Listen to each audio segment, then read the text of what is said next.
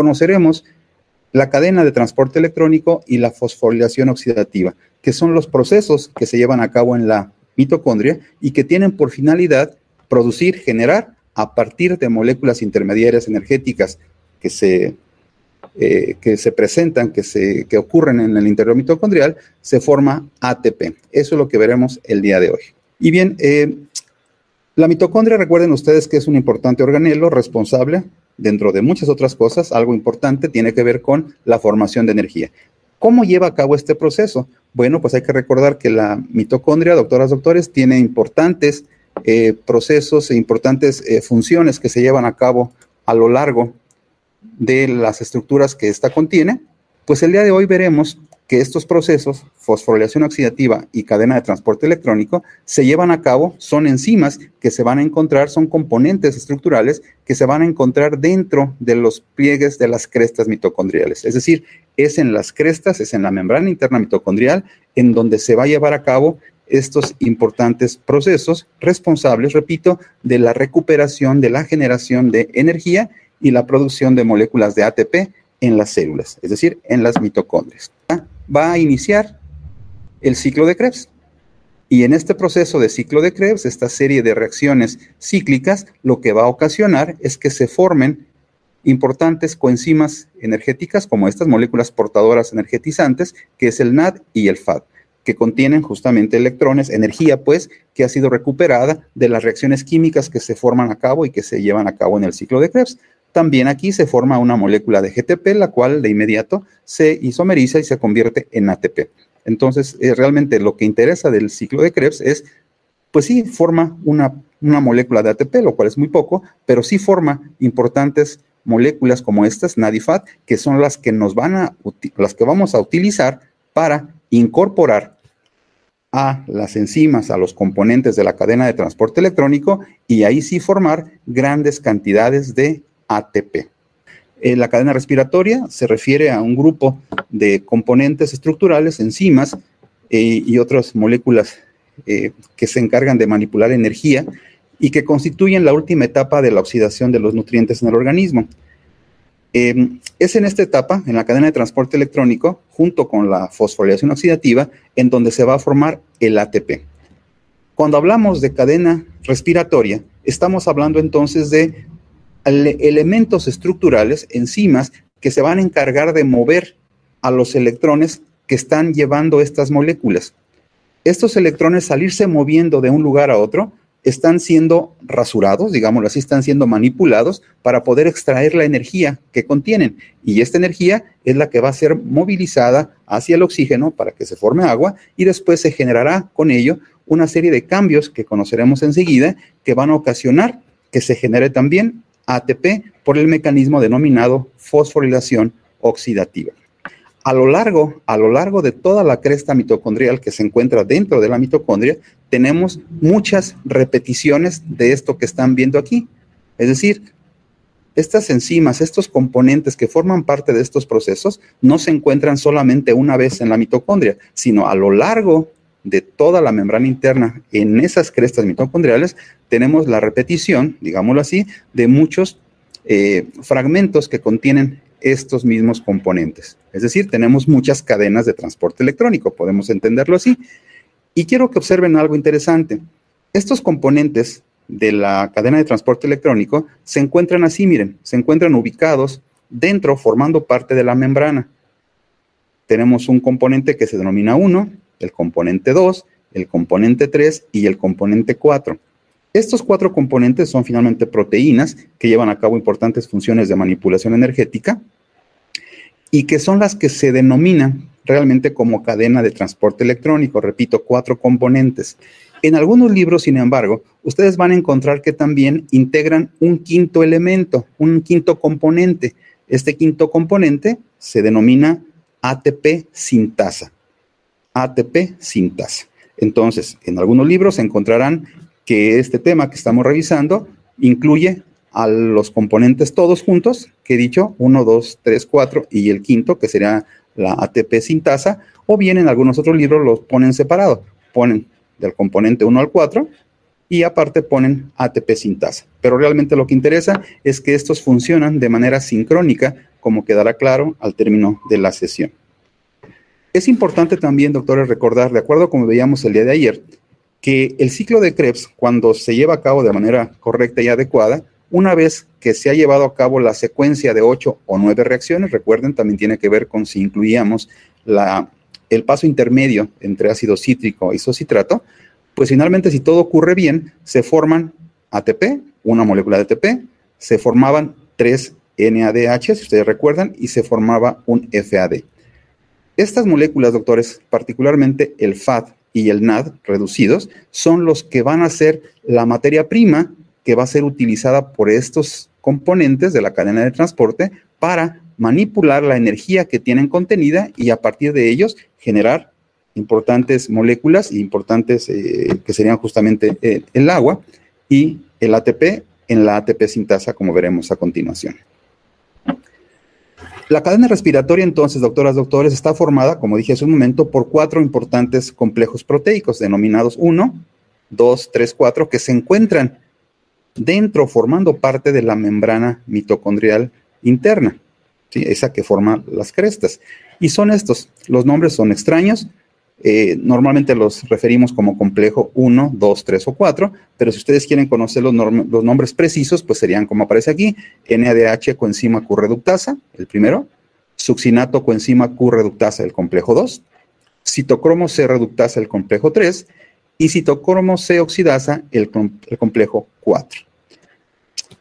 Estos complejos, doctores, realmente lo que se encargan de hacer es atrapar electrones y estos electrones, que finalmente son energía, llevarlos, moverlos entre ellos, entre sus distintos componentes, intentando extraer la mayor cantidad posible de energía que llevan para que esta energía sea utilizada para armar moléculas. ¿Cuáles moléculas?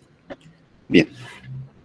Los complejos entonces, doctores, decía hace un momento, se dividen en complejo 1, 2, 3 y 4. Eh, es complejo, es complejo hablar de justamente eh, cómo están estructurados estas moléculas.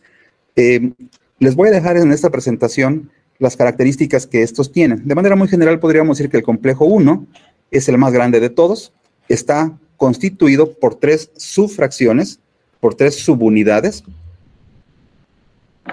El complejo 2, denominado succinato coenzima correductasa, es el que continúa es el que sigue del 1 y es una enzima dimérica que se encarga justamente de recuperar también partículas, sobre todo las que provienen del FAD, mientras que el complejo 1, el anterior, se encarga de recibir a las moléculas de NAD. El complejo 3, doctoras, doctores, es la coenzima Q, citocromo reductasa, que se encarga también, una vez de que han llegado los electrones, tanto del FAD y NAD, del complejo 1 y 2, los transporta, los mueve a través de otros, eh, digamos, carritos moleculares que lo que hacen es llevar esta energía a la siguiente subunidad, a la siguiente, al siguiente complejo, que sería el complejo 4, denominado citocromo C oxidasa. Este, doctores, este es el que me interesa también. Bueno, todo es interesante que recuerden, pero este, el complejo 4, es el que se encarga, doctores, cuando ustedes y yo respiramos, lo que estamos haciendo es recibir grandes cantidades de oxígeno, que son las que llegan a la mitocondria justamente. Y ese oxígeno, doctores, es el que se va a encargar de recibir a la energía que llega gracias a este movimiento de electrones. Y esa energía, doctores, que recibe el oxígeno, es el que permite que se una con hidrógeno para formar las moléculas de agua. Recuerden ustedes, cuando hablamos de agua, dijimos que las células, el organismo, tiene la capacidad de formar pequeñas cantidades de agua denominada agua metabólica. Y esa agua metabólica es la que se forma justamente en este proceso de cadena de transporte electrónico. Es importante recordar, en esta secuencia de eventos que dije que involucran el complejo 1 al 4, el complejo 1 se encarga de recibir los electrones que provienen de la molécula de NAD, el NAD reducido, mientras que el complejo 2 se encarga de recibir a la molécula o la energía proveniente y que va en la molécula de FAD. Esa energía entonces es transportada finalmente y llega al 4. Y es en el 4 en donde, repito, esa energía es utilizada para formar agua. Es ahí donde esta energía permite unir al oxígeno que estamos manipulando, ese oxígeno que requerimos para vivir, lo integramos con hidrógeno y formamos agua. En este proceso, doctores, donde los electrones se van moviendo del complejo 1 al 2, 3 y 4, cada vez que los electrones se mueven de una unidad a otra, se liberan protones. Y esos protones, doctores, van acumulándose en el espacio intermembranal de la mitocondria. Cada vez que esto se lleva a cabo, aumenta la concentración de protones en el espacio intermembranal, haciendo que sea mucha más alta la concentración en eso, en el espacio eh, eh, intermembranal, respecto a la matriz mitocondrial. Entonces tenemos una diferencia.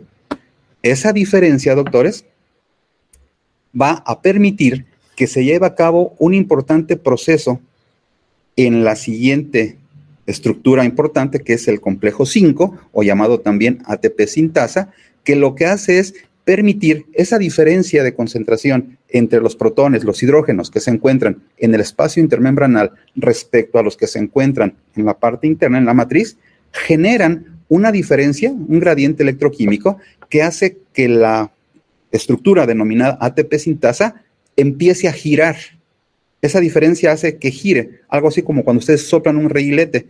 Ese giro, ese giro, doctores, genera también energía que es la que se va a encargar, repito, es la que se va a encargar de tomar moléculas de ADP, ADP, difosfato de adenosina, que se encuentra en la mitocondria y que lo que tenemos que hacer es pegarles un fosfato para que el ADP se convierta en ATP y eso se logra justamente con el movimiento de esa turbina que lo que hace es producir y generar la energía para que el ADP se una con fósforo inorgánico y tengamos la unión de ADP más fósforo inorgánico, nos producirá la molécula de ATP.